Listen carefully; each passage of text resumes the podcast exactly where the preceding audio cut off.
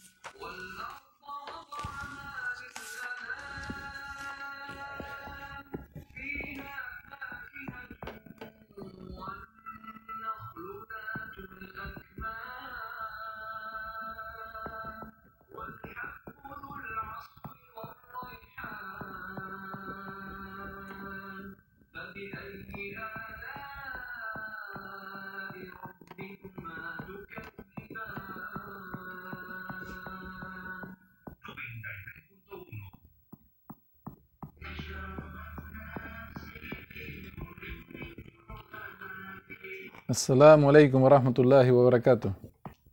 Que la paz y las bendiciones de Dios Todopoderoso sean con todos ustedes, respetados hermanos y hermanas en el Islam, respetados oyentes.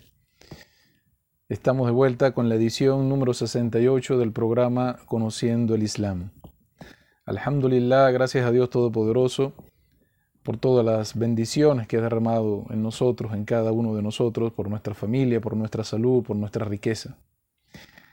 Alhamdulillah, estamos de vuelta para traer una, un nuevo tema que nos servirá muchísimo de cómo combatir la influencia del Satanás en el ser humano.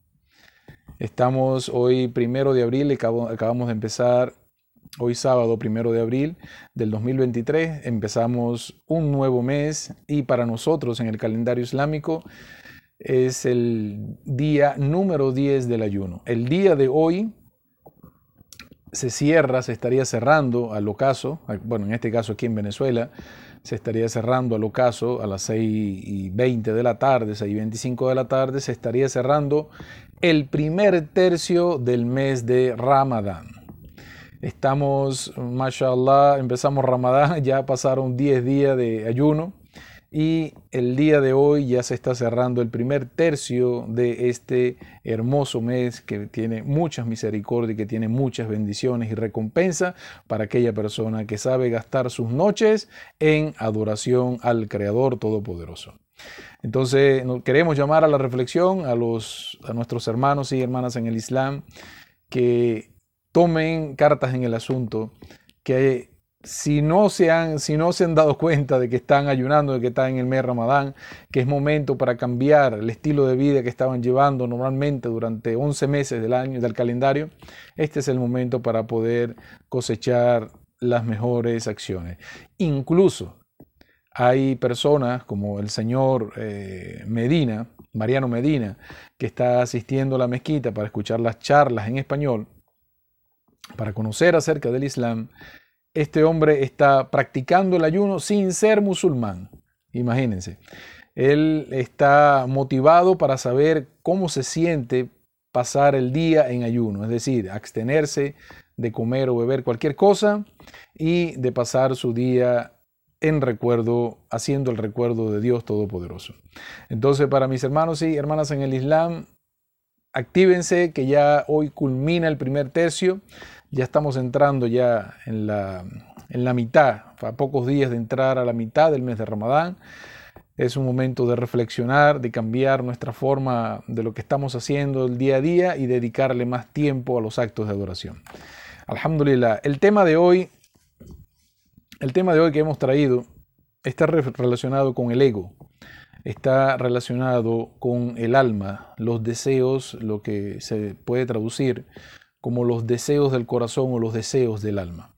Vamos a hablar eh, a lo largo del programa de conceptos como qué es el corazón, qué es la mente, qué es el espíritu, qué es el alma, qué significa cada uno de ellos y la relación que tienen eh, en conjunto en nosotros el ser humano.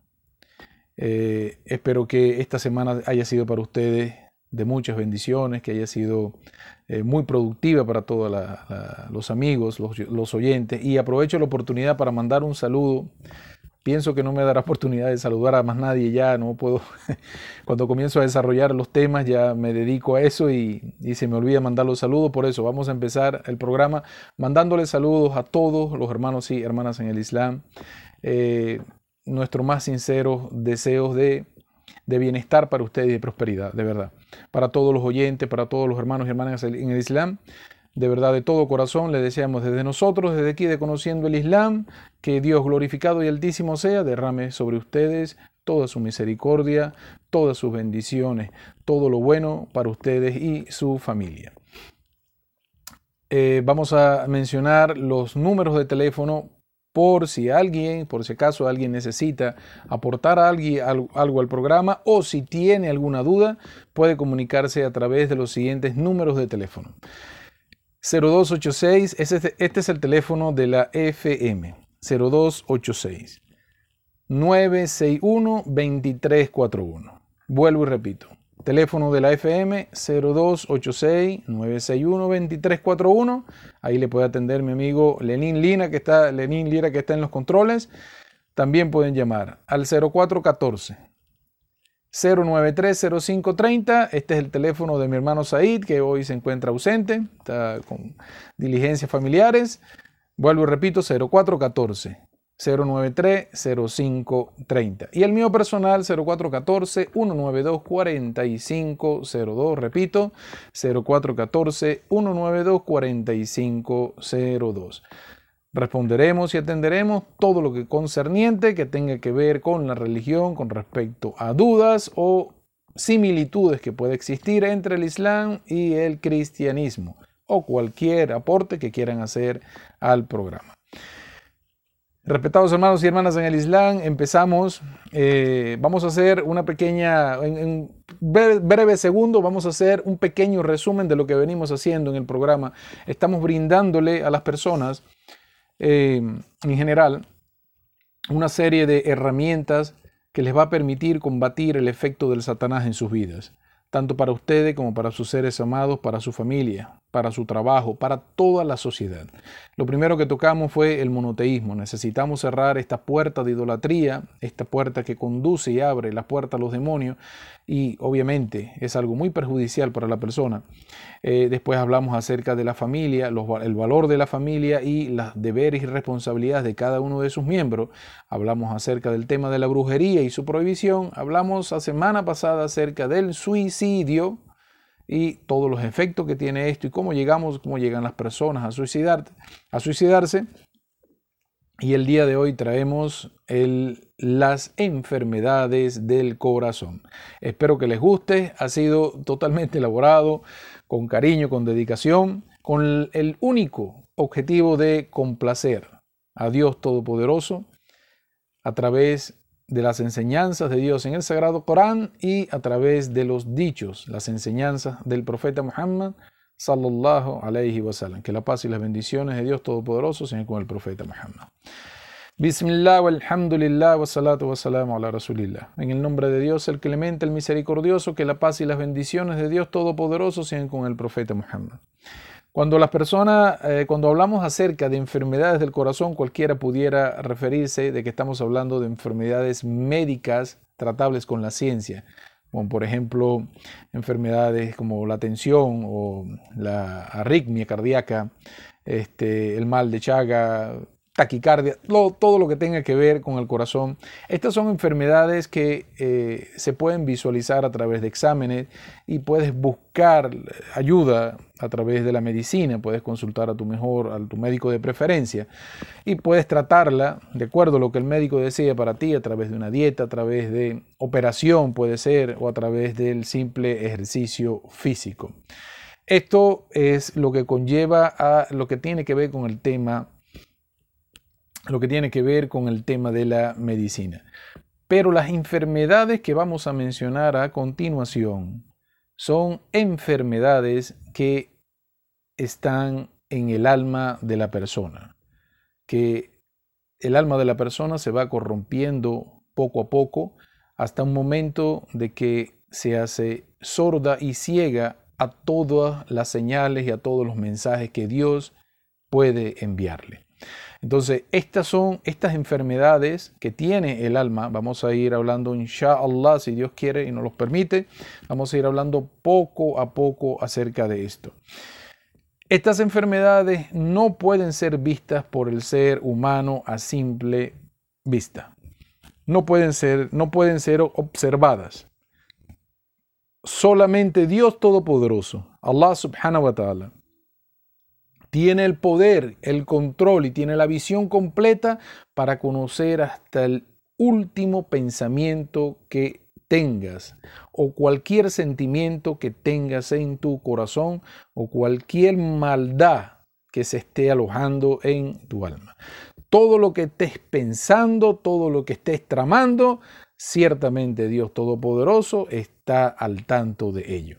Pero en la sociedad, para el ser humano, nosotros no podemos identificar estas enfermedades a no ser por el comportamiento, las reacciones o las respuestas que puedan tener las personas ante situaciones que uno le puede, uno puede determinar que esta persona es arrogante o esta persona es prepotente o esta persona es altiva o esta persona es, se cree que es lo máximo dependiendo de lo que tú veas de la persona, de cómo responde a situaciones, tú pudieras llegar a una conclusión y saber que hay algo en su alma, en su corazón, que ciertamente es, una, es algo malo para la persona. Ahora, por ejemplo, esta, estas enfermedades que sufre el alma, a diferencia de las enfermedades que sufre una persona del corazón, enfermedades de salud, que la persona inmediatamente busca un médico para tratarse, las enfermedades del alma es muy poco probable que la persona acuda por ayuda, por ayuda espiritual, por ayuda religiosa para combatirla. ¿Por qué? Porque sencillamente el alma le gusta este tipo de enfermedades. Es decir, el alma significa los deseos de las personas, lo que la persona quiere. Ya vamos a hablar dónde, cuándo nace el alma, dónde está alojada. Vamos a ir poco a poco, inshallah, desarrollando estos temas. Pero el alma de la persona se acostumbra rápidamente a los placeres de esta vida y muy poco probable la persona pueda ir inmediatamente o pueda reconocer de que tiene una enfermedad. Aquella persona que ama la vida del mundo, ama la riqueza, ama los placeres, ama la libertad sin ningún tipo de control, sin ningún tipo de restricciones, es muy difícil que esta persona acuda a no ser de que le acontezca algo por la voluntad del Creador, le acontezca algo que lo limite o que Dios presente una situación ante él y él se ve obligado a buscar ayuda religiosa porque ya no consigue en la vida del mundo cómo solucionar sus problemas. Pero eso solamente Dios lo da a quien Él ama, a quien Él quiere, que lo quiere traer de ese mundo de desvío y encaminarlo en el camino de la salvación. Ahora, muy importante, este, esta, esta enfermedad eh, que vamos a mencionar como hay muchas enfermedades del corazón, muchas enfermedades del alma, que pueden ser la codicia, la avaricia. Eso, esas son lo normal que podemos eh, nosotros conocer. Vamos a leer para ustedes desde el Sagrado Corán. Vamos a leer, vamos a ubicarnos en el capítulo número 6 del Sagrado Corán, llamado Los rebaños. Este capítulo tiene por nombre Los rebaños, versículo 43. Vamos a leer a una interpretación de lo que puede ser entendido al castellano. Si se hubieran humillado, Bismillahirrahmanirrahim, si se hubieran humillado cuando les llegó nuestra furia, sin embargo sus corazones se endurecieron y el chaitán, el satanás, hizo que les pareciera hermoso lo que hacían. Vuelvo y repito, para todos nosotros, para beneficio mío, que estamos llevando la información para ustedes. Capítulo 6 del Sagrado Corán, versículo 43. si se hubieran humillado cuando les llegó nuestra furia. Cuando Dios está mencionando esto, se está refiriendo a las naciones anteriores que pasaron ya en la tierra. Dios glorificado y altísimo sea, nunca envió el castigo inmediato a la sociedad. Siempre envió antes del exterminio de la sociedad, como por ejemplo la sociedad de los Ad, la sociedad de los Zamud, la sociedad de Noé, la sociedad de Lot, estas sociedades no fueron exterminadas simplemente porque Dios eh, ordenó el castigo y simplemente desaparecieron. No. Dios glorificado y altísimo sea, siempre enviaba un mensajero. Este mensajero pasaba años entre su gente, llamando a la gente al bien. Y aparte de esto, Dios enviaba una serie de sufrimientos, vamos a decirlo así, en las condiciones naturales en que vivían las personas para hacerles reflexionar.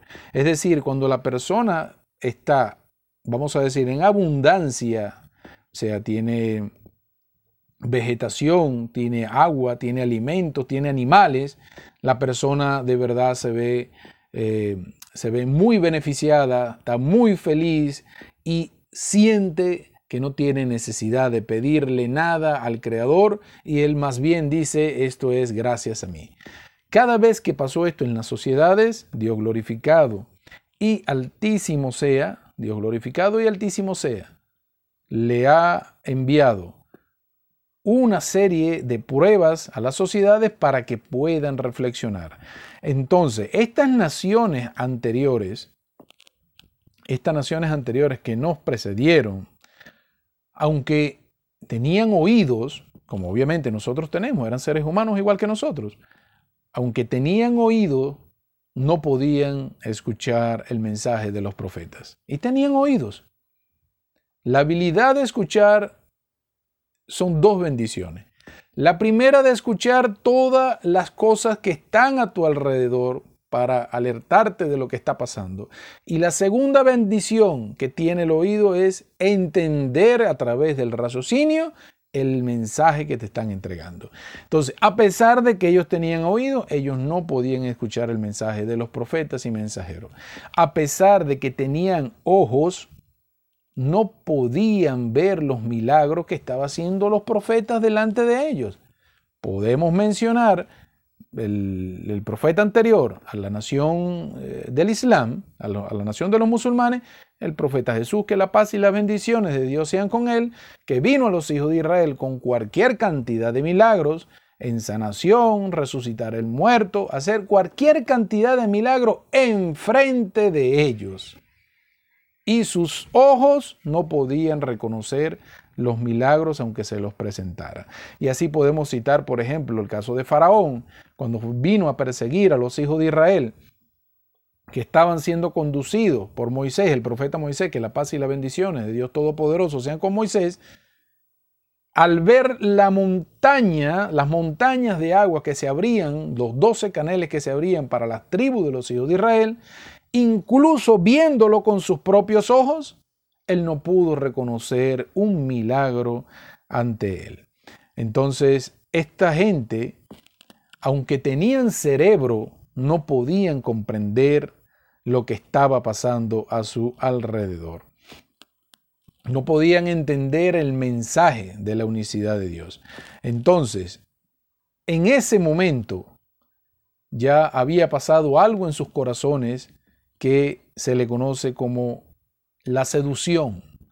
La seducción que la vida del mundo los llevó a endurecer a sus corazones. Por eso Dios dice en este versículo, sin embargo sus corazones se endurecieron.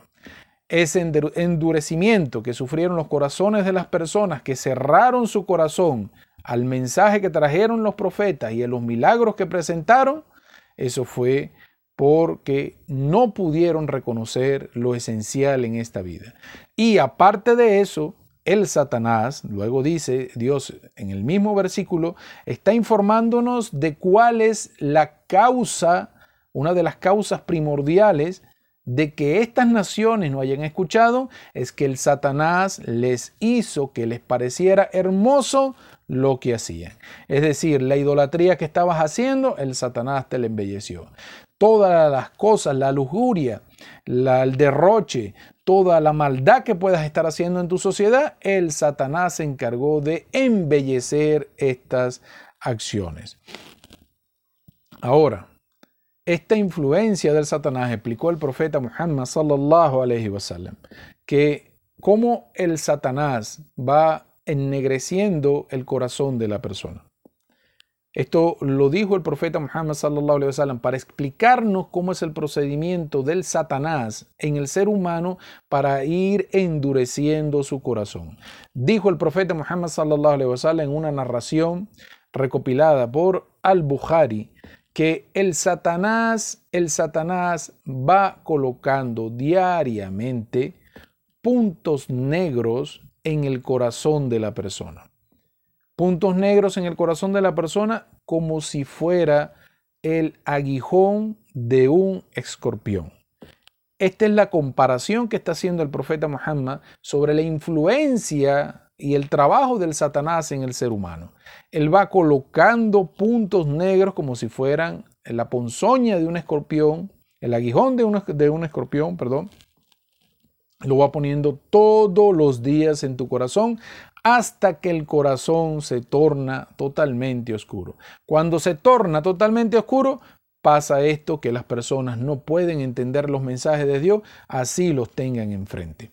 Ahora, ahora, todo lo que, por ejemplo, la codicia en los asuntos mundanales, la avaricia por tener, por tener más, todos estos, estas eh, puntos que va colocando el Satanás, esto, esta semilla, esta semilla que va colocando el Satanás, va poco a poco generando su influencia en el ser humano. Ustedes se preguntarán, ¿y cuál es el ámbito, el ámbito o, cuál es el plano, la población o, o dónde se puede contagiar el ser humano de todo esto? De avaricia, de codicia, de celo, de odio y de rencor pueden de repente pueden eh, llegar a alertarse un poco porque esto pasa con el simple contacto que tengas con la sociedad, con tu entorno. Pero no se preocupen, Dios glorificado y altísimo sea en el sagrado Corán y a través del profeta Muhammad y en el Islam, que es la religión, ha traído una solución muy fácil para combatir estas grandes adversidades que tenemos cuando vamos a interactuar, porque el ser humano necesita ir a trabajar, necesita buscar conocimiento en su universidad, el ser humano necesita relacionarse con sus vecinos, necesita hacer sus comercios. El ser humano es sociable. No podemos encerrarnos como muchas, eh, vamos a decirlo así, en la antigüedad practicaban los retiros espirituales y se alejaban totalmente de la sociedad. Eso nunca, nunca, nunca lo estableció Dios en ninguna jurisprudencia. Esto fue una idea del ser humano por todas las pervenciones que vio en el mundo. Ellos tomaron la decisión por iniciativa propia de alejarse totalmente de ello y encerrarse, recluirse en monasterios o en iglesias o en templos donde ellos según su perspectiva, podían estar alejados de la maldad. Pero ciertamente este tipo de cosas no ayudaron o no era lo que ellos pensaban. Porque ciertamente el Satanás puede influenciarlos incluso hasta estando recluidos sin tener ningún contacto con la sociedad. Ustedes conocerán de esto algunas cosas que ya son públicas, ¿no? Referente a este tipo de de costumbres que tomaron los hombres en algunas épocas de, en algunas naciones anteriores. Ahora, la solución que trae el Islam a este tipo de problemas es muy sencilla. Solo necesita de tu práctica, de tu constancia y de tu reflexión. Se le llama el recuerdo de Dios. Para limpiar estos puntos negros del corazón diariamente, el ser humano tiene que recordar a Dios todos los días de su vida. Vamos a leer desde el Sagrado Corán el capítulo 62, vamos, repito, capítulo 62 del Sagrado Corán, versículo 10. dice en una interpretación, lo que puede ser entendido al castellano, y recordad mucho a Allah para que podéis tener éxito. Vuelvo y repito, capítulo 62 del Sagrado Corán, versículo 10. Y recordad mucho a Allah para que podéis tener éxito.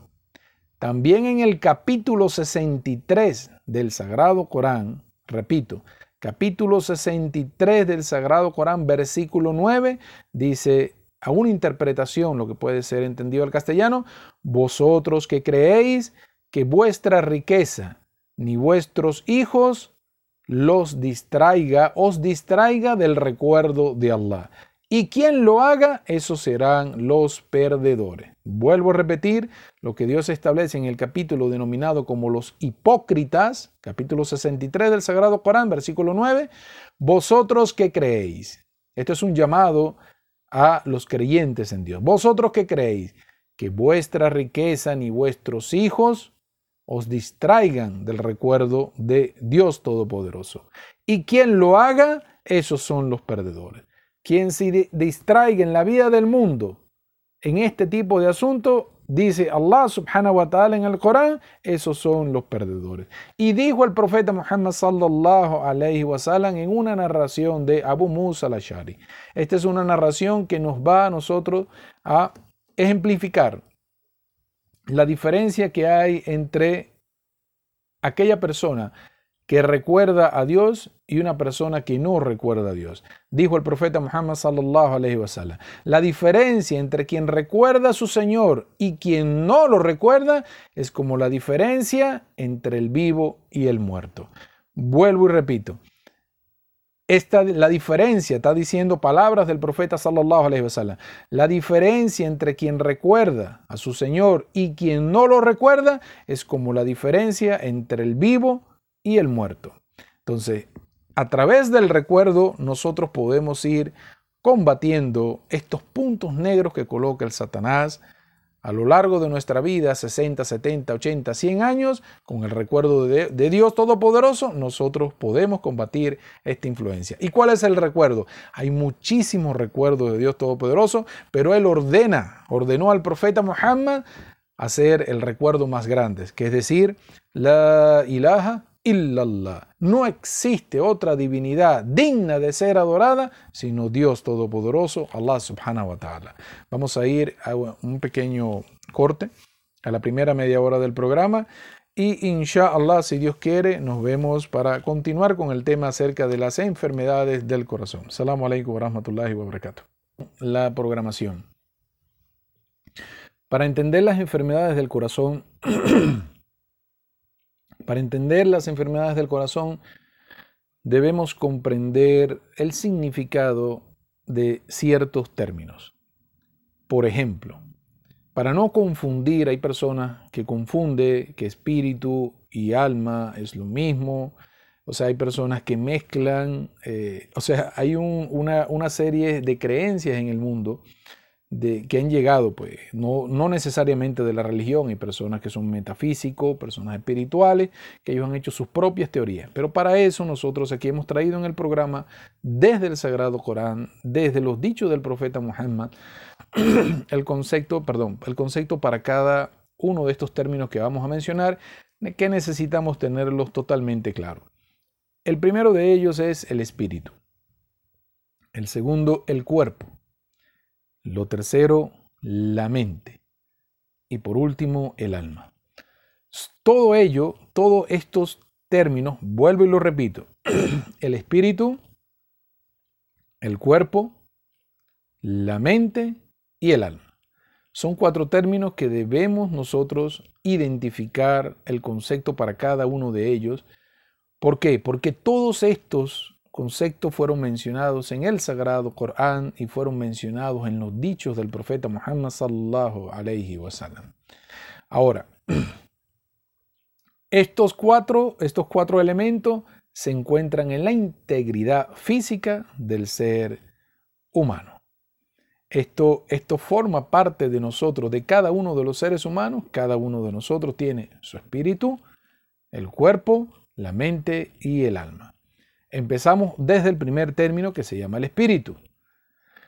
Como hemos mencionado anteriormente en programas eh, aquí en la FM, hemos dicho que el Espíritu es aquello que procede de Dios Todopoderoso, con lo cual Él le da vida a su creación. Tenemos la creación de los ángeles, que fueron creados de luz. Tenemos la creación que Dios hizo, los genios que fueron creados de fuego. Y tenemos la creación nosotros los seres humanos, que estamos creados de tierra o de barro de barro moldeable, como dice el Sagrado Corán. Ahora, estas tres creaciones difieren en su origen. Es decir, los ángeles tienen su origen, de dónde fueron creados, los genios tienen su origen, de dónde fueron creados, y nosotros los seres humanos tenemos nuestro origen y sabemos de, a partir de dónde fuimos creados. Pero las tres creaciones, las tres creaciones tienen vida gracias al Espíritu que Dios glorificado y altísimo sea, insufló en cada una de sus creaciones. Este espíritu es lo que le da la vida a la creación. En ninguna parte del Sagrado Corán, Dios glorificado y altísimo sea, menciona que el espíritu se vaya a condenar, que el espíritu se vaya a corromper, que el espíritu vaya a ser cuestionado, vaya a ser preguntado en la rendición de cuentas. El espíritu representa un regalo de Dios a toda su creación porque con ello es lo que le da vida. Y esta palabra, ruh, fue mencionada en el Sagrado Corán siempre en singular, entendiéndose de que solamente Dios es el único que da esto a su creación es decir, perdón, es decir, el rojo, el espíritu, solamente proviene del Creador. Ahora, en el capítulo, en el capítulo 17 del Sagrado Corán, versículo 85, repito para ustedes, capítulo del 17 del Sagrado Corán, versículo 85. Y te preguntan acerca del espíritu, di, el Espíritu procede de la orden de mi Señor y no se os ha dado sino un poco de conocimiento. Vuelvo y repito, y te preguntan acerca del Espíritu, di, el Espíritu procede de la orden de mi Señor y no se os ha dado sino, sino un poco de conocimiento. Es decir, esto es algo que procede exclusivamente de Allah subhanahu wa ta'ala, de Dios Todopoderoso. Entonces ya entendemos que el Espíritu es con lo que nos da la energía con la que nosotros andamos, con lo que nosotros vivimos el tiempo que Dios, que Dios Todopoderoso haya decretado para nosotros aquí en la tierra. Ahora vamos a pasar al término del cuerpo. ¿A qué se refiere el cuerpo? El cuerpo es la forma externa del ser humano esta apariencia que va cambiando a medida que el ser humano va desarrollándose en su vida, desde niño hasta que llega a la vejez, si es que llega a la vejez, pero es un cuerpo que va cambiando. Este cuerpo, dice Dios en el Sagrado Corán, en el capítulo 38 del Sagrado Corán, versículo 71, vuelvo y repito, lo capítulo 38 del Sagrado Corán, versículo 71, Dice Dios el Altísimo, una interpretación al español, cuando dijo tu Señor a los ángeles, voy a crear a un ser humano a partir de barro. Esta creación, que fue la parte externa del ser humano, es con lo cual el ser humano puede ejecutar sus acciones. Es decir, sin cuerpo no se puede llevar a cabo ninguna acción ninguna acción que tenga peso en la balanza. Ya cuando la persona muere y pasa al mundo de las almas, ya va con todas sus obras hacia allá. Las obras solamente pueden ser ejecutadas a través de el cuerpo y a través de su alma. Nunca el cuerpo solo pudo hacer nada. Incluso el cuerpo solo, sin el espíritu, que es lo que le da vida, no puede hacer absolutamente nada. Y dice Dios en el Sagrado Corán que el ser humano va a responder por cada una de las acciones que hizo con su cuerpo. Todo lo que hicimos en esta vida, vamos a rendir cuenta de ello. En el capítulo 2 del Sagrado Corán, versículo 84. Vamos a leer para ustedes a una interpretación al español. Repito, capítulo 2 del Sagrado Corán, versículo 84, de Alá es cuanto hay en los cielos y en la tierra. Tanto si manifestáis lo que hay en vosotros mismos, como si lo ocultáis, Alá os pedirá cuenta de ello. Vuelvo y repito. Capítulo 2 del Sagrado Corán, versículo 284. De Alá es cuanto hay en los cielos y en la tierra. Tanto si manifestáis lo que hay en vosotros mismos como si lo ocultáis, Alá os pedirá cuenta de ello. Entonces, respetados hermanos y hermanas en el Islam, esto es para nosotros entender que todo lo que hagamos en esta vida vamos a rendir cuenta. Y solo es posible a través del cuerpo que Allah subhanahu wa ta'ala nos ha dado cada uno de nosotros. Este cuerpo, este cuerpo no solamente es para nosotros hacer las acciones.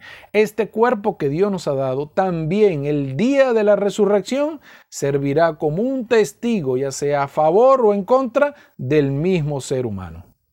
Vuelvo y repito, no solamente el cuerpo, esta forma externa con la que hacemos todas nuestras acciones en el, en el mundo, no solamente es para eso, sino que servirá el día de la resurrección a Dios Todopoderoso como testigo, ya sea a favor de la persona o en contra de esta. Vamos a leer para ustedes desde el Sagrado Corán, desde la Sura Yasin, versículo 36 del Sagrado Corán, perdón, capítulo 36 del Sagrado Corán, conocido como Yasin, y versículo 65. Vamos a leer una interpretación al español. Hoy les sellaremos la boca y serán sus manos las que nos hablen y serán sus pies los que den testimonio de lo que se ganaron. Vuelvo y repito, una interpretación al castellano de lo que está en el capítulo 36 del Sagrado Corán, versículo 65. Hoy le, hoy sellaremos la boca. Es decir, el día de la resurrección, la persona va a venir a rendir cuenta. Ese día él no va a poder rendir, él no va a poder dar sus pretextos que daba en la vida del mundo por cualquier eh, pereza, por cualquier situación, por cualquier descuido que él haya tenido, él no puede ya dar sus excusas. Allah subhanahu wa ta'ala cerrará la boca de cada uno de nosotros y dice el versículo, y serán, y serán sus manos las que nos hablen. Es decir, el cuerpo que tanto te acompañó 30, 40, 50, 100 años de tu vida, va a comenzar a hablar y serán sus pies los que nos den testimonio de lo que se ganaron. Es decir, las mismas manos con las que hiciste las acciones, los mismos pies donde te encaminaste a hacer tus acciones, será lo que va a dar ese día testimonio, ya sea a favor tuyo o en contra tuya. Y dijo el profeta Muhammad sallallahu alaihi wasallam en diferentes narraciones que el cuerpo acompañará a la persona en la eternidad, ya sea en el paraíso o en el infierno. Es decir, el ser humano será resucitado nuevamente su cuerpo con su alma para el juicio final. Y dependiendo de sus acciones, dependiendo de lo que haya ganado, su creencia, la creencia que haya tenido, toda la balanza que se va a venir enfrente de él, se va a sopesar lo bueno que haya hecho y se va a sopesar lo malo que haya hecho. Eso para nosotros, tener en cuenta que el cuerpo para nosotros es algo de vital importancia, que no solamente lo tendremos en esta vida, sino también en la otra vida. No de la misma forma, las personas que van al paraíso, las personas que creyeron en Dios y obedecieron sus mandatos, que siguieron al profeta, al profeta Muhammad sallallahu alaihi wasallam, estas personas su cuerpo, los que van al paraíso tendrán una forma distinta a la que conocemos actualmente. Por la parte de los incrédulos, aquellas personas que negaron el mensaje de Dios, su cuerpo también tendrá una forma diferente a la que conocen actualmente. Esto es con respecto a lo, a lo, que tenga que ver con el cuerpo. Ahora tenemos el tema de la mente. La mente se refiere, respetados hermanos y hermanas en el Islam, a la capacidad que Dios altísimo sea le dio al ser humano para razonar en cada asunto. Este cerebro que está allí no es solamente una masa de cerebro que está puesta arriba de nosotros, no. Porque el cerebro no está puesto en los pies ni está puesto en el estómago por un diseño perfecto que hizo Dios en el ser humano. El cerebro está por encima de todas las, las partes del cuerpo. Este cerebro, Dios glorificado y altísimo sea, le dio al ser humano la capacidad de razonar, la capacidad de analizar, todo lo que puede haber en este mundo. Es decir, él puede identificar qué es el bien y qué es el mal, puede diferenciar. Nosotros, nosotros a través del raciocinio podemos eh, distinguir cuál es el camino correcto y cuál es el camino desviado. A través eh, del raciocinio, nosotros cuando Dios nos llama cuando Dios nos llama en el Sagrado Corán muchas veces, llamándonos, haciéndonos reflexionar sobre cómo vivieron las naciones anteriores y cómo fueron castigadas por su incredulidad, eso nos ayuda a nosotros a reflexionar. Ahora, también nos ayuda a reflexionar sobre el poderío que tiene Dios Todopoderoso sobre todas las cosas. Cada vez que Dios menciona el, su poder, eh, su grandiosidad por encima de todas las cosas, eso nos ayuda. Este raciocinio, esta mente, nos ayuda a comprender de que Dios es el único, el que debemos adorar y que por encima de Él no hay nadie. Vamos a leer para ustedes desde el Sagrado Corán, capítulo 2 del Sagrado Corán, versículo 242.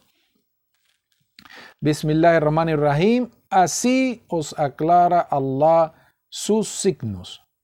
Ojalá razonéis. Vuelvo y repito, capítulo 2 del Sagrado Corán. Así os aclara Allah su signo, ojalá razonéis. En cada parte donde Dios nos llama a reflexionar, ya sea por todos los beneficios que nos dio en esta vida, por todo, la, por todo el llamado que hizo o la destrucción a la, que, a la que envió, todo el castigo que envió a las naciones anteriores, todo lo que llaman las bondades que ha dado el ser humano, él siempre ha mencionado esto. Así aclara Allah su signo, ojalá razonéis. Entonces, entendemos que esta mente que tenemos nosotros no es solamente para nosotros sacar cuentas o para nosotros eh, memorizar cosas, sino lo más importante, la prioridad es el raciocinio. Vamos a hacer la primera pausa de la primera hora del programa. E inshallah, en breves, minutos nos estaremos poniendo en contacto de nuevo para continuar con el tema. Ahora venimos con el término de el alma, el nafs. Salam alaikum warahmatullah. Assalamu alaikum warahmatullahi wabarakatuh. En el nombre de Dios, el clemente, el misericordioso, que la paz y las bendiciones de Dios Todopoderoso sean con el profeta Muhammad. Aprovechamos la oportunidad para invitar a todos los hermanos de Puerto Ordaz, a todos nuestros hermanos musulmanes, nuestros hermanos en el Islam y a nuestras hermanas en el Islam, que si quieren asistir a la mezquita de Yarayara, la mezquita Al-Hidayah de Yarayara, están totalmente, están cordialmente invitados para romper con nosotros el ayuno allá. Actualmente estamos haciendo todos los días vida en la mezquita para romper el ayuno que tenemos durante todo el día, alrededor entre 25 o 30 personas. Entonces las personas que quieran acercarse hasta la mezquita, aquellos musulmanes que estén ayunando y quieran romper con nosotros el ayuno, pueden acercarse. También eh, tenemos entendido que en las garzas, nuestros hermanos musulmanes de las garzas también están ofreciendo la posibilidad de romper el ayuno con ellos.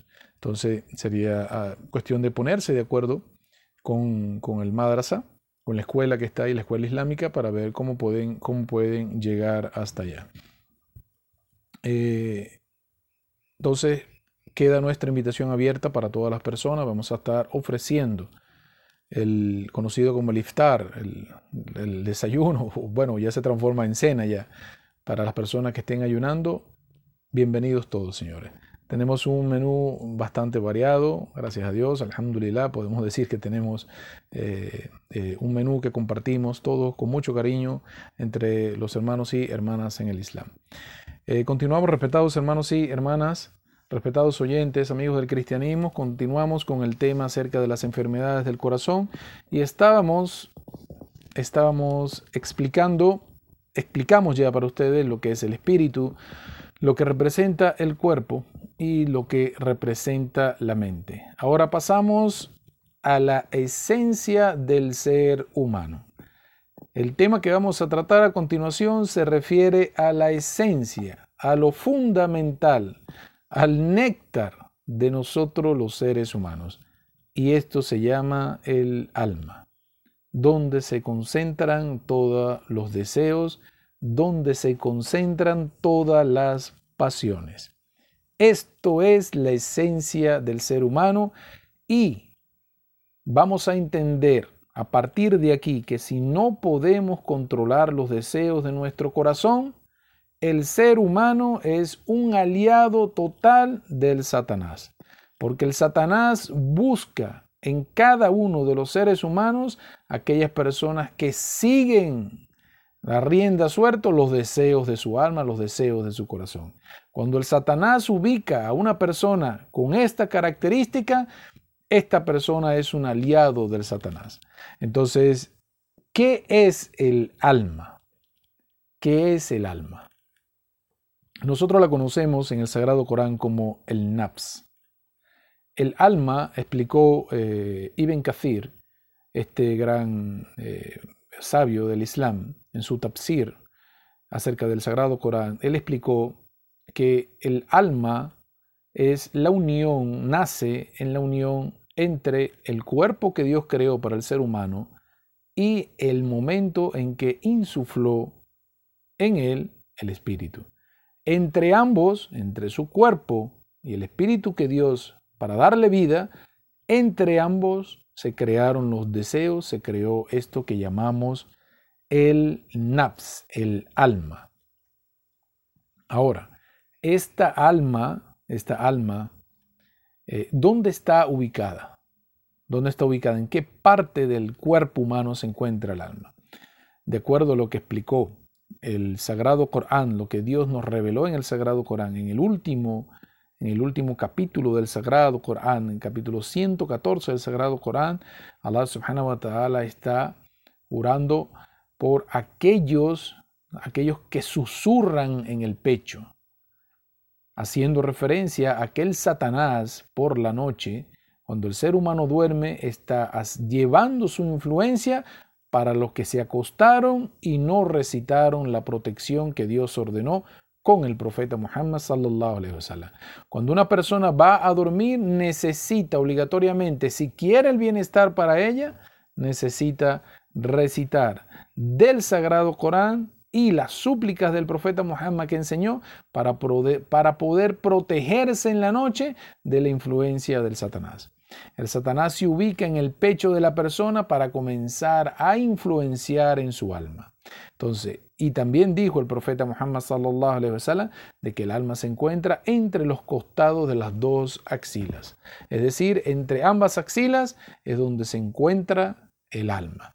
Esa alma es por la que debemos nosotros pelear todos los días, educarla todos los días, apaciguar los deseos todos los días, restringirnos, restringir nuestra alma, humillarla, no dejar que sea altiva, humillarla. Aquí es donde se basa el secreto y el tema principal que hemos traído para, para ustedes, para todos nosotros, para beneficiarnos porque el alma, esta alma es la que se condena.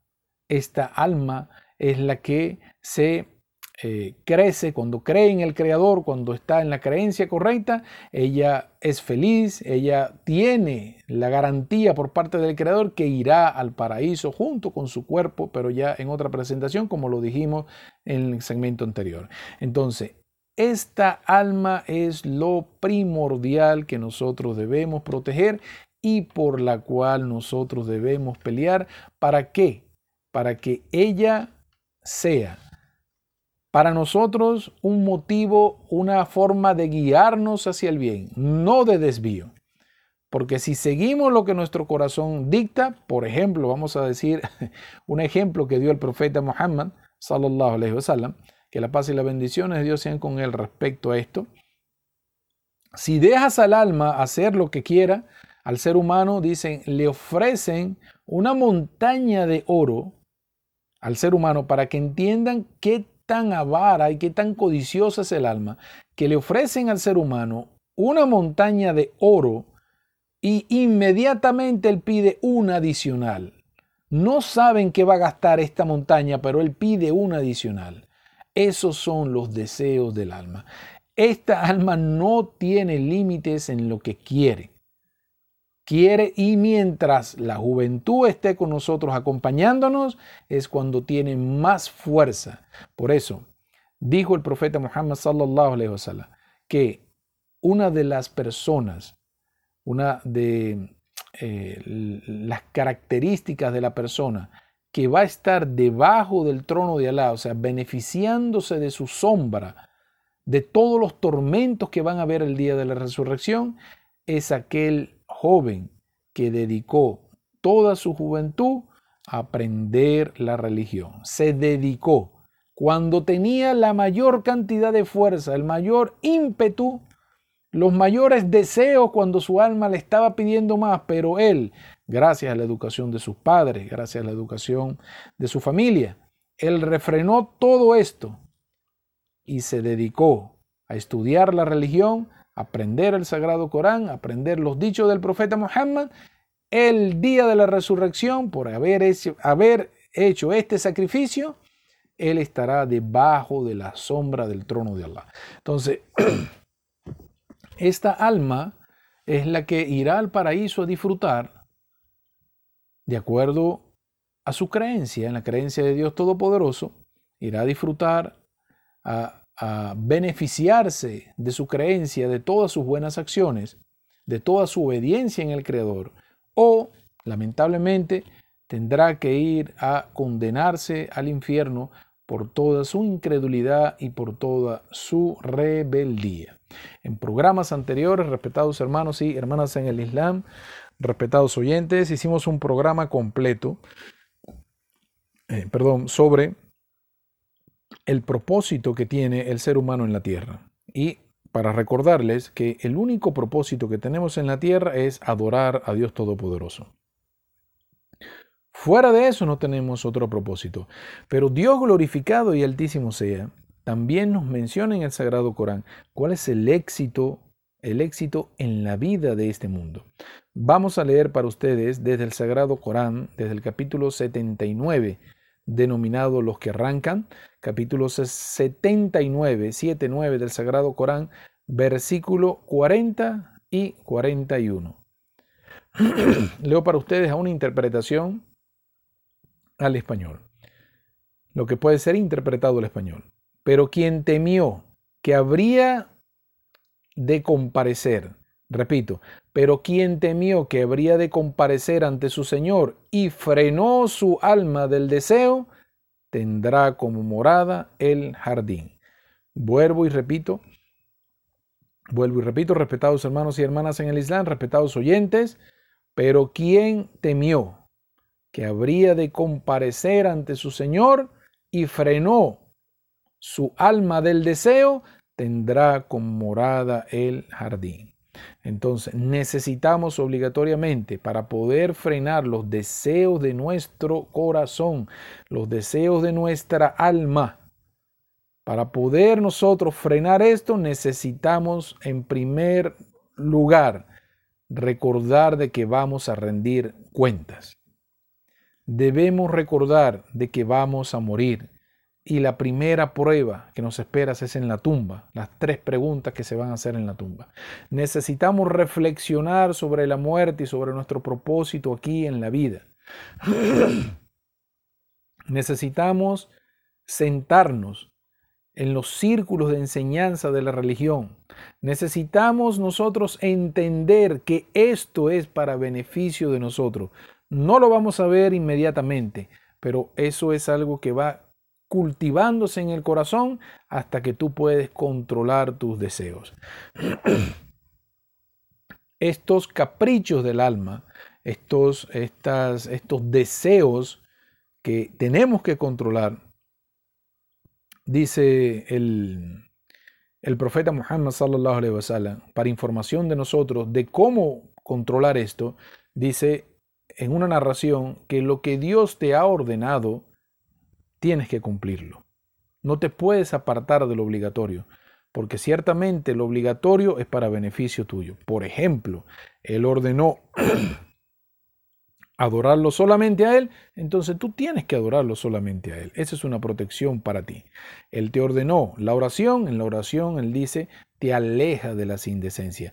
Y cada cosa que Dios ordenó al ser humano hacerlo es para beneficio del ser humano. Y todo aquello, dice también el profeta, que la paz y las bendiciones de Dios sean con Él, todo lo que te prohibió, debes alejarte de ello. O sea, cumplir con lo que te ha ordenado y alejarte de lo que te ha prohibido.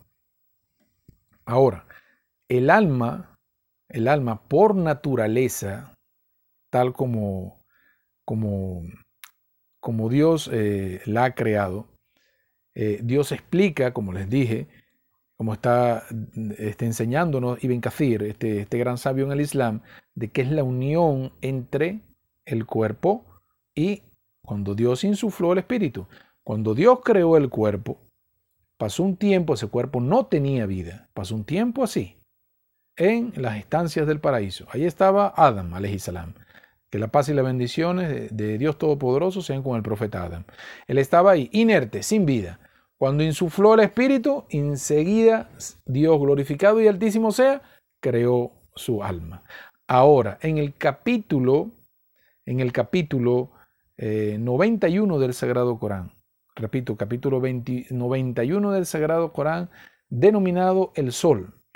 En ese capítulo, en el versículo número 7, Dios jura por un alma y por quien la moldeó. Él que creó el alma una vez que hizo la unión del cuerpo y del espíritu, fue Dios Todopoderoso. Ahora, vamos a, mencionar para ustedes, vamos a mencionar para ustedes desde el Sagrado Corán, para entender mejor, para entender, vamos a decirlo al detalle, de la naturaleza del alma, porque el alma ambiciona mucho. El alma se fascina con las cosas de la vida del mundo y todo lo quiere. Vamos a entender con la historia de un profeta el grado, el grado de prueba que vivió él y vamos a entender el concepto del alma. Estamos hablando del profeta Yusuf. Yusuf es conocido en la Biblia como el profeta José, aquel profeta al que Dios Todopoderoso le dio la habilidad para interpretar los sueños. El profeta Yusuf alayhi salam, que la paz y las bendiciones de Dios sean con él, tuvo una gran prueba cuando estuvo aquí en la tierra. Una gran prueba donde se puso se puso en la balanza qué tanto era la obediencia de este profeta y qué tanto era la entrega al Creador.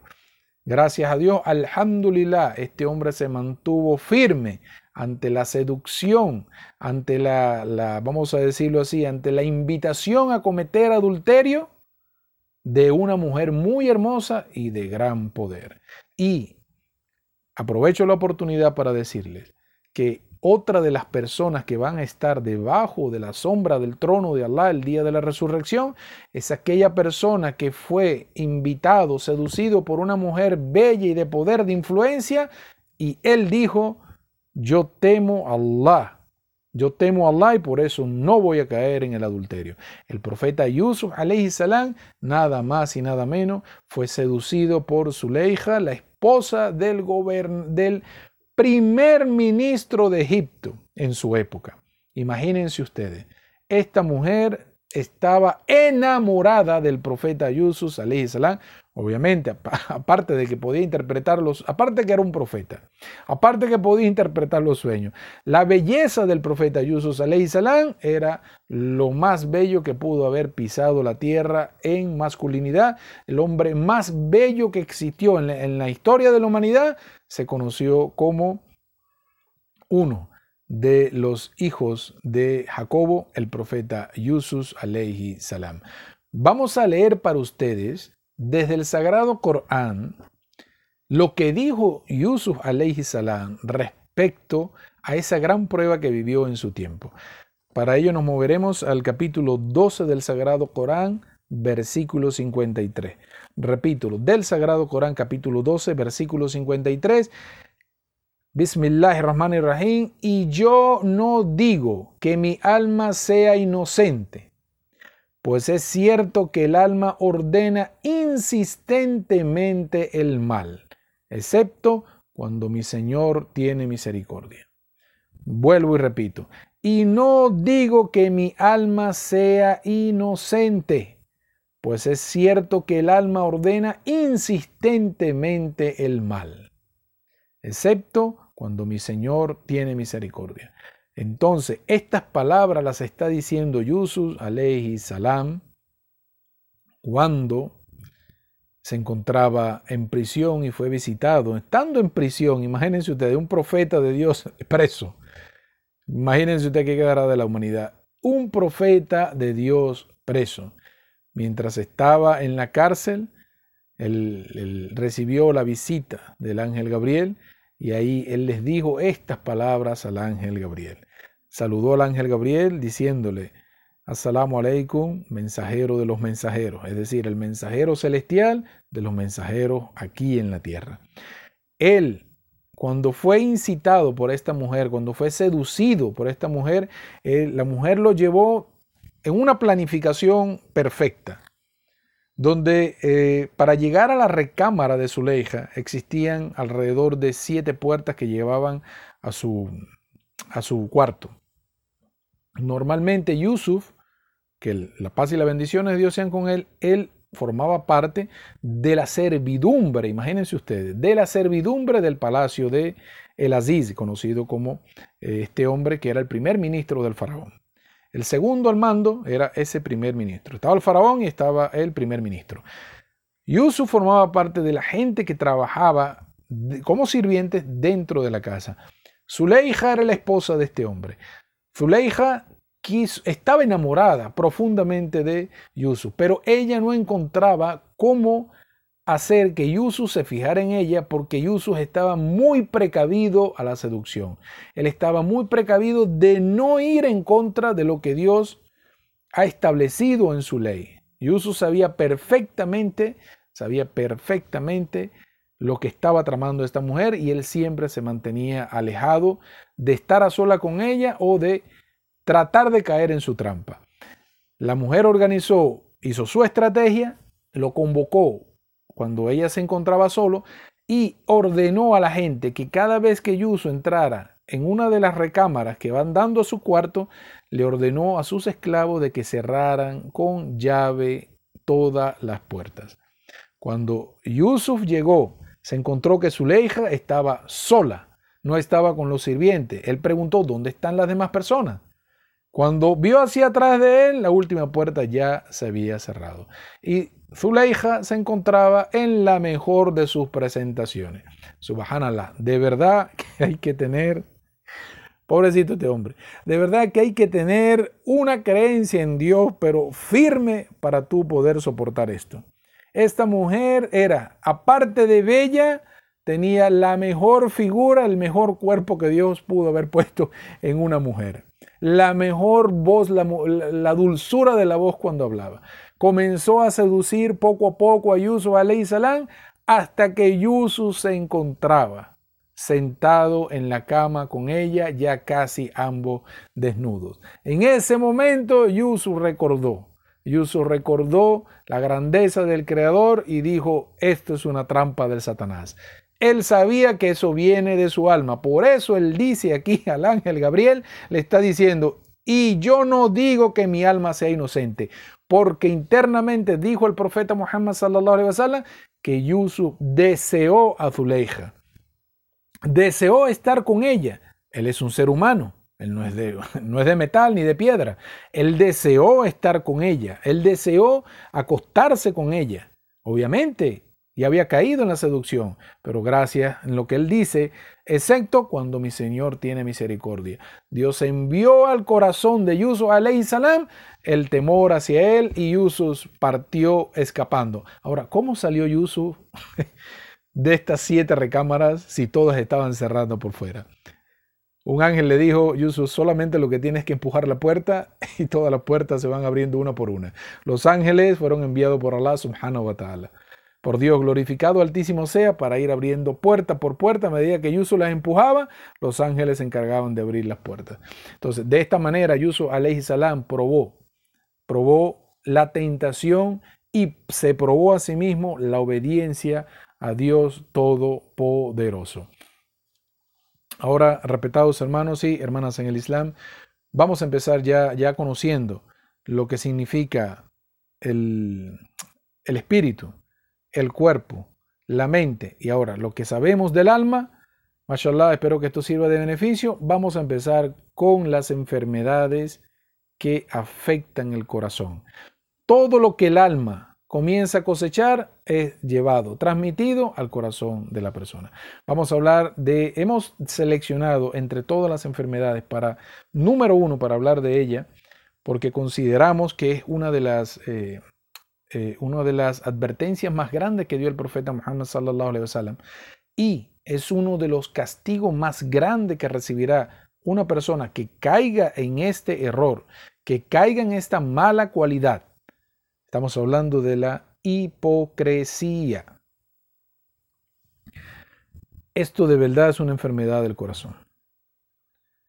La persona que es hipócrita, la persona que es hipócrita, siempre está fingiendo, siempre está fingiendo, tanto en sus actos como en sus emociones, para hacerle creer a las personas que lo rodean de que él está feliz o él está de acuerdo o él está apoyando tal cosa. Esta cualidad, esta mala cualidad que muchas personas eh, lamentablemente llegamos a caer en hipocresía, pido a Dios Todopoderoso que nos proteja a todos nosotros y a nuestra familia de ello. Esto es muy fácil de adoptar por las almas es muy fácil de adoptar por el ser humano. Esta primera cualidad de hipocresía era lo que tenía Satanás, Iblis, antes de ser maldecido. Porque Iblis, el primer genio, él disfrazaba su altivez, su orgullo y su arrogancia a través de actos de adoración.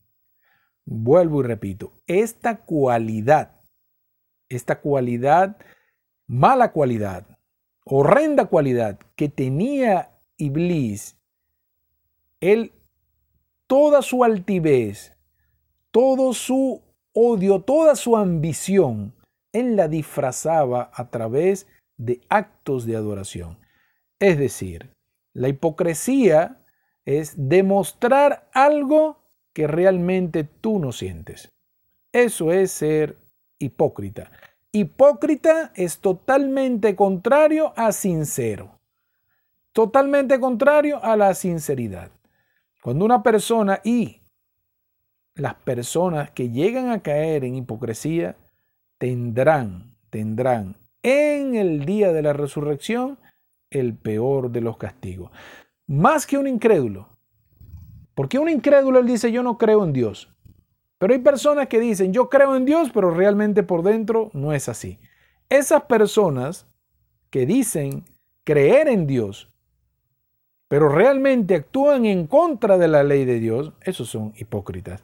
El castigo para esas personas es el día de la resurrección lo peor que puede haber de castigo para ellos.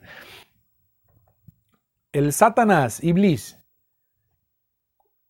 él, todo, lo, vamos a decirlo así, todo lo que él añoraba, o sea, el poder que quería, el liderazgo, el control que él quería que Dios le diera, él lo disfrazaba a través de devoción, de sumisión y de, de piedad. Pero todo era, formaba parte de lo externo, pero internamente Dios estaba perfectamente enterado de lo que sentía Iblis. Iblis tenía lo que nosotros llamamos una doble cara. ¿Sabe lo que significa doble cara? Aquella persona que a ti te presenta una cara y a otra persona le presenta otra cara. Dijo el profeta Muhammad, encontraréis, sallallahu alayhi wasallam, sobre esto de la doble cara, sobre estas personas que no son sinceras y que trabajan con la hipocresía. Esta persona que asume en su alma la hipocresía como un disfraz para poder obtener un beneficio. Dijo el profeta Muhammad sallallahu alayhi wasallam, encontraréis que el peor de todas las personas es el que tiene doble cara. Va a unas personas con una cara y a otras personas con otra cara. Vuelvo y repito para ustedes las enseñanzas del profeta Muhammad sallallahu alaihi wasallam respecto a la hipocresía, respecto a la persona que presenta doble cara, encontraréis que el peor de todas las personas el profeta sallallahu alaihi wasallam está definiendo este tipo de, de malas cualidades que se pueden albergar en el alma de una persona. Dice, eso es lo peor que hay en persona. La que tiene dos caras. Va a unas personas con una cara y a otras personas con otra cara.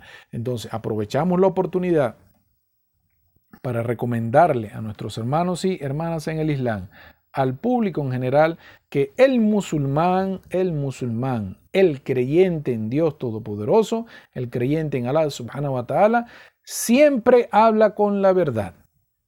Nosotros los musulmanes tenemos, estamos ordenados por parte del profeta Muhammad sallallahu alaihi wasallam a siempre hablar con la verdad, hablar con sinceridad y sin engaños.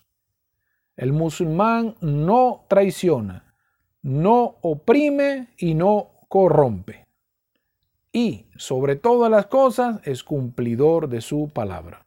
Estas son cualidades que debe tener el musulmán que contrarresta el tema de la hipocresía, de la falsedad, de la apariencia de aquellas personas que son doble cara. Mucho cuidado con albergar en tu corazón o albergar en tu alma esta cualidad.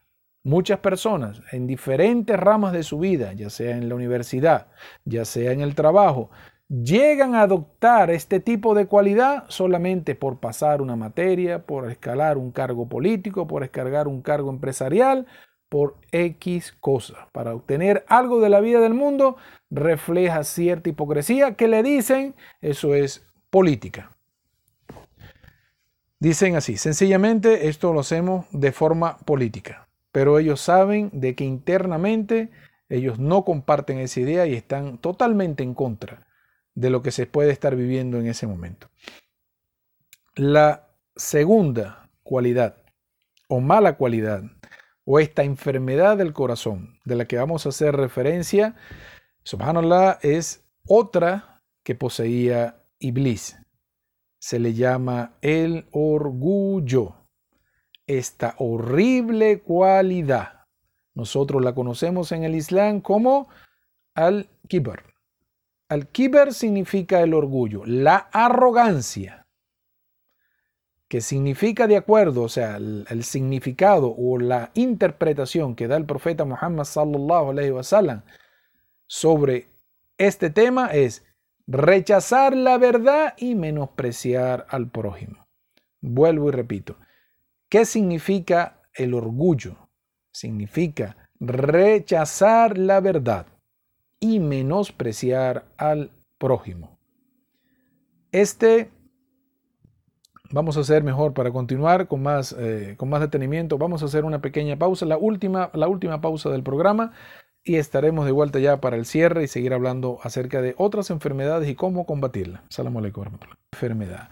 Esta enfermedad del orgullo, esta, esta conocida, esta terrible enfermedad que, que se puede albergar en el corazón de una persona, conocido como el orgullo, le dijimos que dijo el profeta Muhammad sallallahu alaihi wasallam que significa rechazar la verdad y menospreciar al prójimo.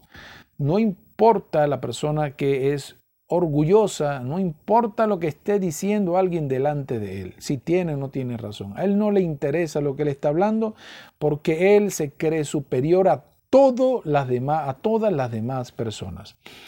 Esta horrenda cualidad que es el orgullo está muy relacionado con el yo soy, con el yo tengo, con el yo, yo soy el único que puede, es es una forma, es una enfermedad que lleva a la persona a vanagloriarse constantemente a ella misma. Y obviamente que le fascina que otros lo elogien también. Dijo el profeta Muhammad sallallahu alayhi wasallam en una, en una narración transmitida por al-Bukhari, dijo que no entrará al paraíso quien tenga en su corazón un átomo que dijo un átomo de orgullo. El átomo, como ustedes bien saben, es, es algo que en árabe aparece traducido como partícula, pero también se le puede decir átomo, por lo, pequeño que es, que es impercibible a los ojos del ser humano, sino a través de los aparatos que pueden detectar el tamaño o ver la forma de un átomo. Es microscópico esto. No va a entrar al paraíso quien tenga una partícula de orgullo en su corazón. Vamos a mencionar para ustedes una historia desde el Sagrado Corán que merece para nosotros la reflexión y en esa historia se encuentra la solución a esta enfermedad. Estamos hablando de la historia de una persona mencionada en el Corán con el nombre de Carún. Carún está mencionado, estuvo presente en la época cuando el profeta Moisés, alayhi salam, que la paz y la bendición de Dios sean con él, llegó a Egipto como mensajero, profeta y mensajero de Dios para enfrentar a Faraón. Carún se encontraba, no van a creer esto, Carún era de los hijos de Israel. Faraón el tirano, tenía esclavizado 100% los hijos de Israel como lo último de la sociedad. Y Harún era de los hijos de Israel, pero a través de su, vamos a decirlo así, de sus habilidades en la política, con eh, sus eh, movimientos que hizo dentro del gobierno de Faraón, pudo amasar una gran fortuna, traicionando a su propia gente y apoyando a Faraón en la esclavitud de los propios hijos de Israel. Miren lo que decía este hombre cuando hablaba de su riqueza y el por qué la tenía. Y aquí vas a encontrar, respetados hermanos, y vamos a encontrar, respetados hermanos y hermanas en el Islam, respetados oyentes, vamos a encontrar la respuesta de un corazón que está lleno de orgullo. Leemos para ustedes desde el capítulo 28 del Sagrado Corán. Repito, capítulo 28 del Sagrado Corán, versículo 78. Dijo, lo que se lo que se me ha dado es gracias a un conocimiento que tengo. Miren el orgullo de este hombre. Vuelvo y repito, a una interpretación al español, capítulo 28, llamado Los Relatos, versículo 78. Dijo, esto dijo es referente a Carún, lo que dijo Carún, lo que se me ha dado es gracias a un conocimiento que tengo. Es decir, para Carún no existía solamente yo, yo y yo. Eso era lo único que él entendía en su mundo de riqueza.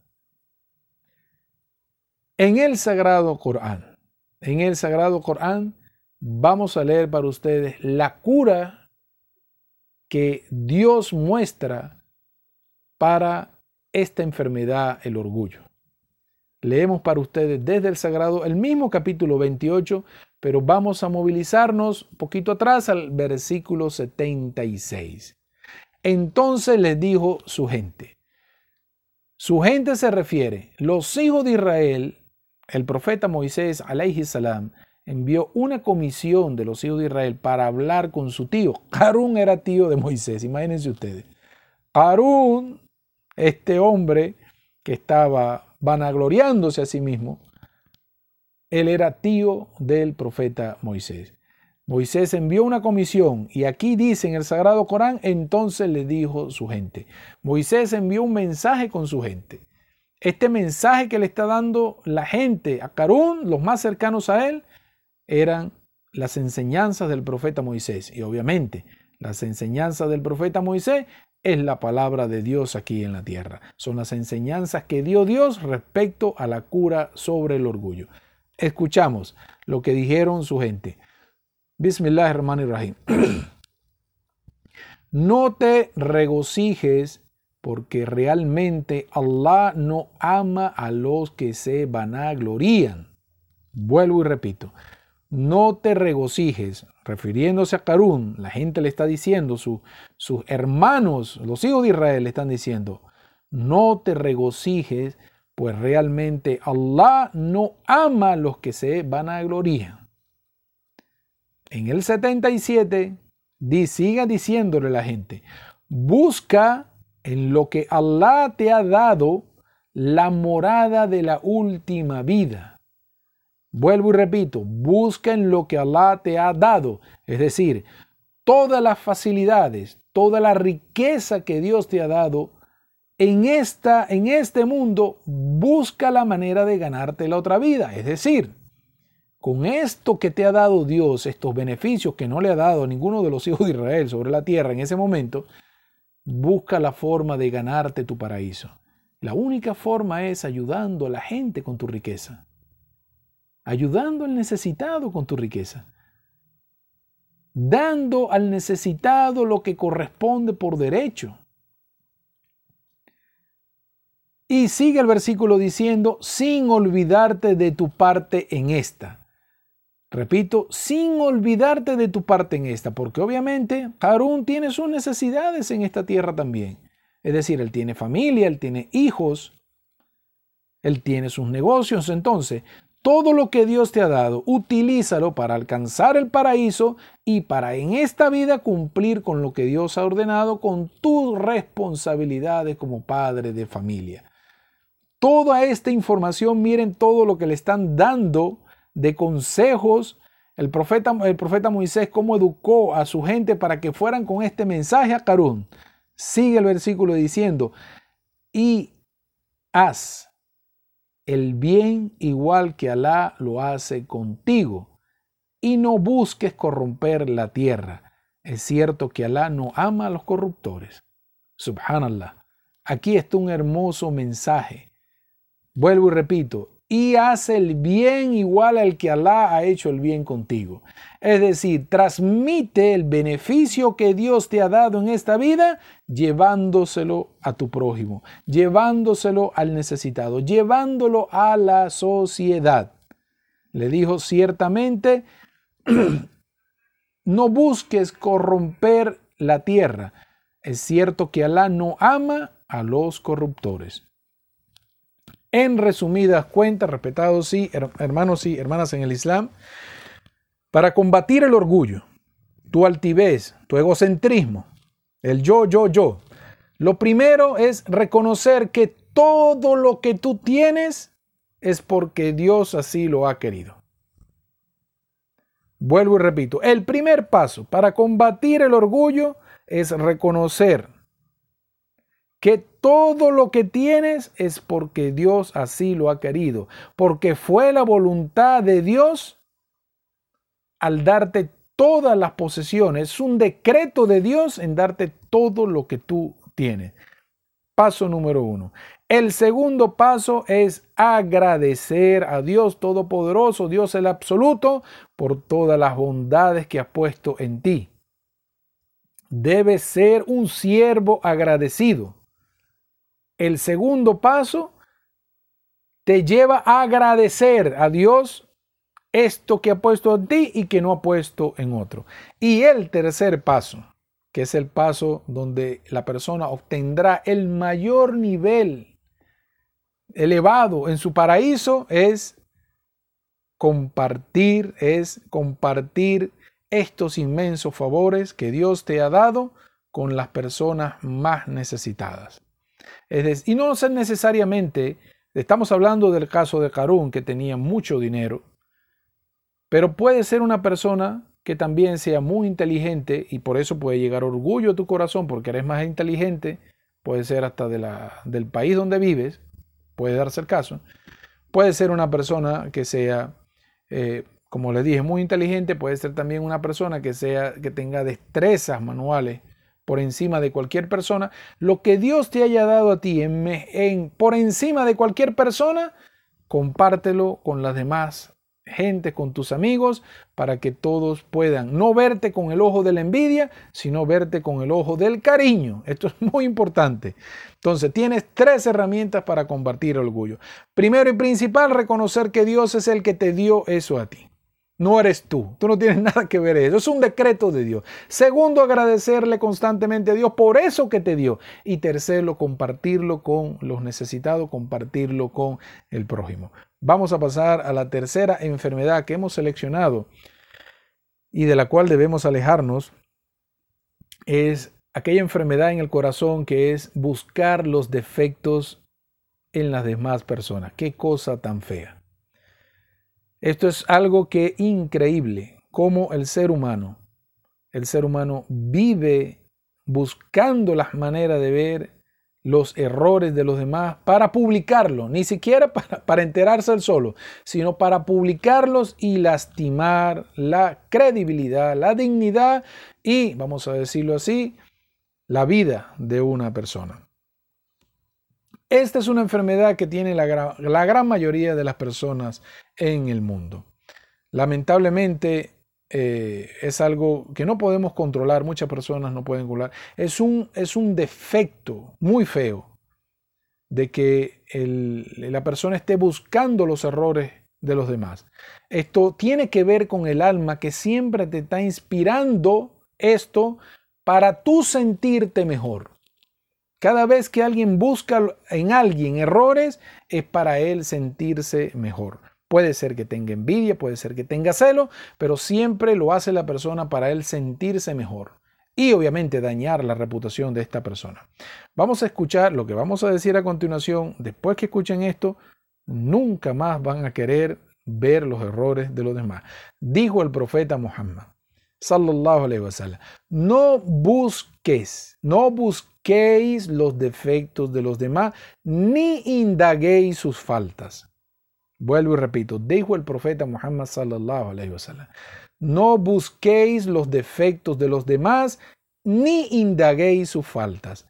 En otra narración de Muawiyah, que escuchó decir al profeta Muhammad sallallahu alaihi wasallam lo siguiente: si buscas los defectos de los musulmanes, los habrás corrompidos o estarás cerca de hacerlo.